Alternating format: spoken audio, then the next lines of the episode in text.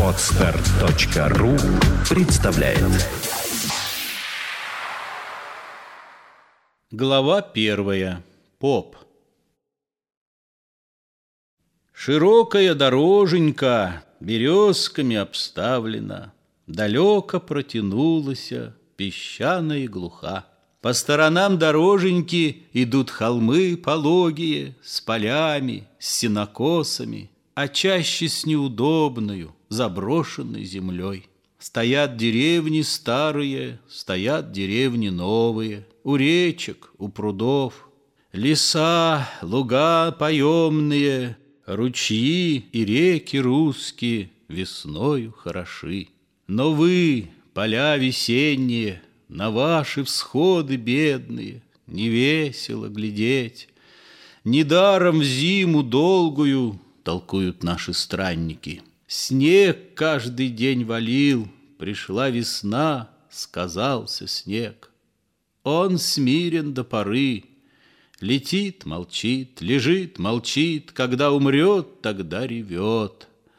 Вода, куда ни глянь, Поля совсем затоплены, Навоз возить дороги нет, А время уж не раннее, Подходит месяц май.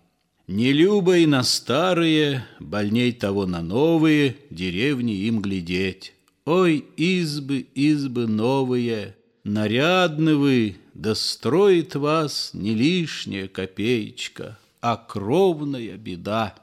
С утра встречались странникам все больше люди малые, свой брат-крестьянин-лапотник, мастеровые, нищие, солдаты-ямщики — у нищих, у солдатиков не спрашивали странники, как им, легко ли, трудно ли живется на Руси. Солдаты шилом бреются, солдаты дымом греются. Какое счастье тут! Уж день клонился к вечеру, идут путем дорогою, навстречу едет поп. Крестьяне сняли шапочки, низенько поклонились, повыстроились в ряд и Мерину с Аврасому загородили путь. Священник поднял голову, глядел глазами, спрашивал, чего они хотят. «Небось, мы не грабители», — сказал попу Лука. Лука — мужик присадистый, с широкой бородищею, упрям, речистый, глуп. Лука похож на мельницу. Одним не птица мельница, что как не машет крыльями, небось не полетит.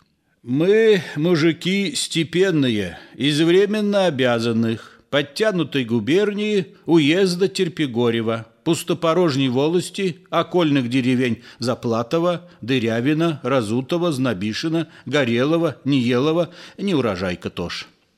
Идем по делу важному, у нас забота есть. Такая ли заботушка, что из домов повыжила, с работой раздружила нас, отбила от еды, ты дай нам слово верное, на нашу речь мужицкую, без смеху и без хитрости, по совести, по разуму, по правде отвечать. Не то с своей заботушкой, к другому мы пойдем. Даю вам слово верное. Коли вы дело спросите, без смеху и без хитрости, по правде и по разуму, как должно отвечать. Аминь. Спасибо, слушай же. Идя путем дорогою, сошлись мы невзначай. Сошлися и заспорили, кому живется весело, вольготно на Руси. Роман сказал помещику, Демьян сказал чиновнику, а я сказал попу. Купчине толстопузому сказали братья Губины, Ивана Митродор, Пахом сказал светлейшему вельможному боярину, министру государеву, а проф сказал царю. Мужик, что бык, втемяшится в башку, какая была шкалом ее, оттуда вы не выбьешь. Как ни спорили, не согласились мы. Поспоривши, повздорили, повздоривши, подрались, подравшися, а думали не расходиться врозь. В домишке не ворочаться, не видеться ни с женами, ни с малыми ребятами, ни с стариками старыми, покуда спору нашему решения не найдем покуда не доведаем, как ни наесть да подлинно, кому жить любо, весело, вольготно на Руси. Скажишь ты нам по-божески, сладка ли жизнь поповская, Ты как, вольготно, счастливо живешь, честной отец?» Потупился, задумался в тележке, сидя поп, и молвил.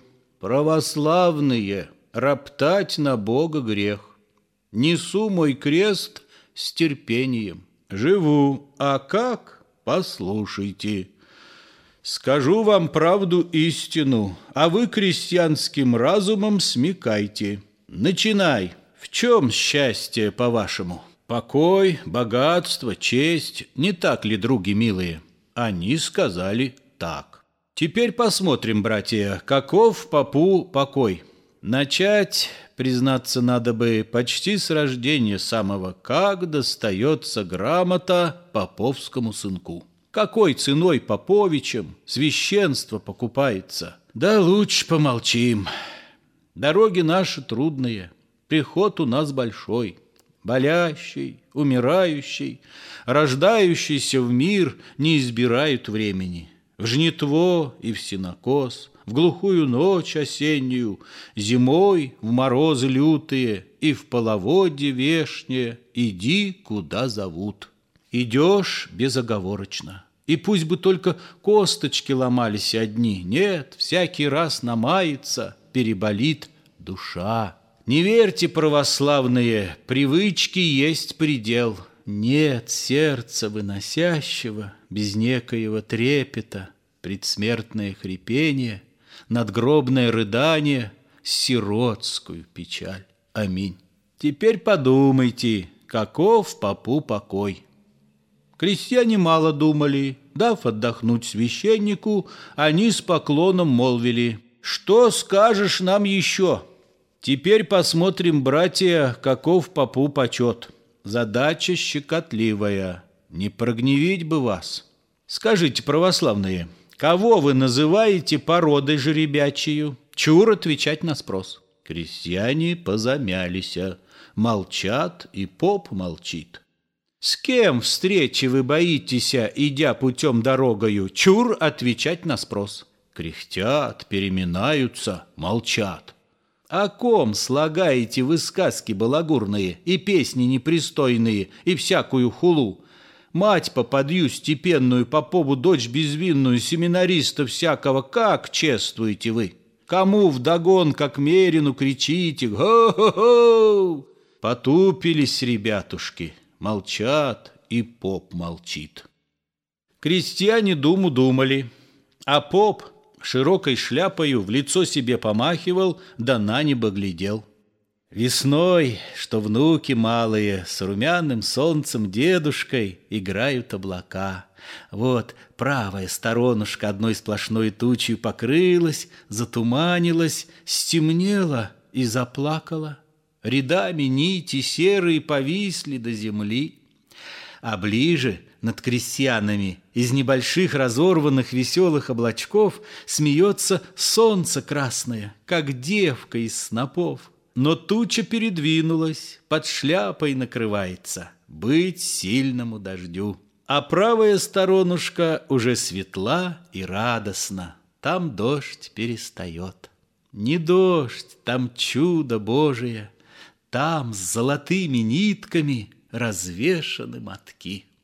«Не сами, по родителям мы так-то», — братья Губины сказали наконец. И прочие поддакнули. «Не сами, по родителям».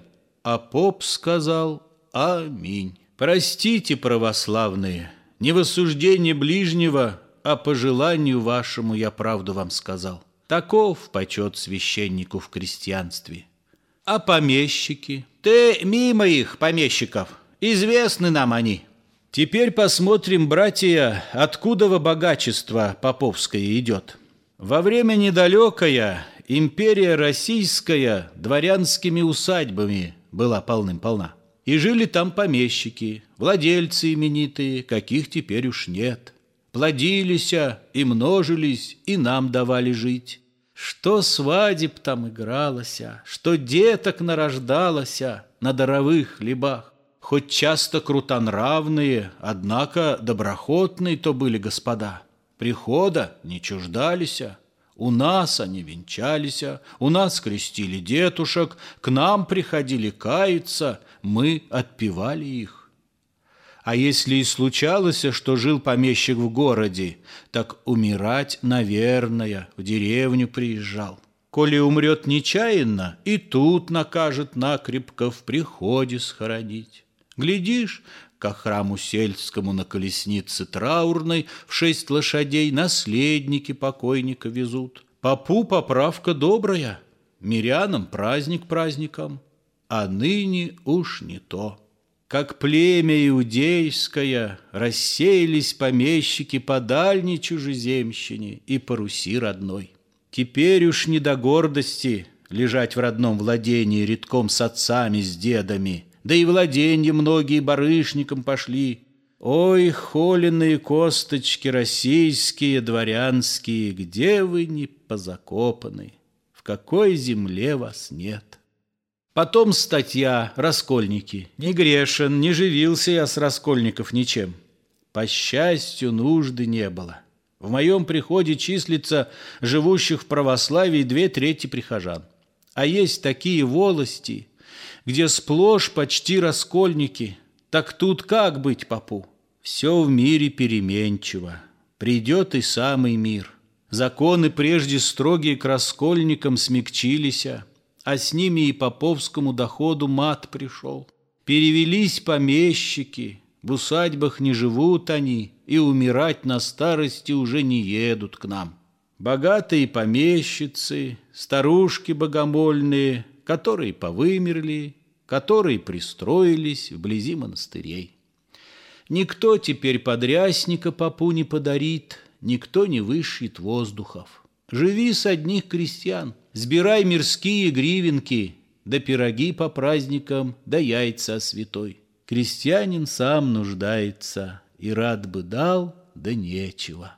А то еще не всякому и мил крестьянский грош. Угоды наши скудные, пески, болота, мхи. Скотинка ходит в проголодь, родится хлеб сам друг. А если и раздобрится, сыра земля кормилица, так новая беда. Деваться с хлебом некуда. Припрет нужда, продашь его за сущую безделицу. А там не урожай, тогда плати втридорого. Скотинку продавай. Молитесь, православные, грозит беда великая и в нынешнем году. Зима стояла лютая, весна стоит дождливая. Давно бы сеять надобно, а на полях вода. Умилосердись, Господи, пошли крутую радугу на наши небеса. Сняв шляпу, пастырь крестится, и слушатели тоже. Деревни наши бедные, а в них крестьяне хворые, да женщины-печальницы, кормилицы, поилицы, рабыни, богомолицы и труженицы вечные. Господь, прибавь им сил, с таких трудов копейками живиться тяжело. Случается, к недужному придешь, неумирающий. Страшна семья крестьянская в тот час, как ей приходится кормильца потерять напутствуешь усопшего и поддержать восставшихся по мере сил стараешься духа бодр. А тут к тебе старуха, мать покойника, глядь, тянется с костлявой мозолистой рукой. Душа переворотится, как звякнут в этой рученьке два медных пятака. Конечно, дело чистое, за требу воздаяния. Не брать, так нечем жить. Да слово утешения замрет на языке.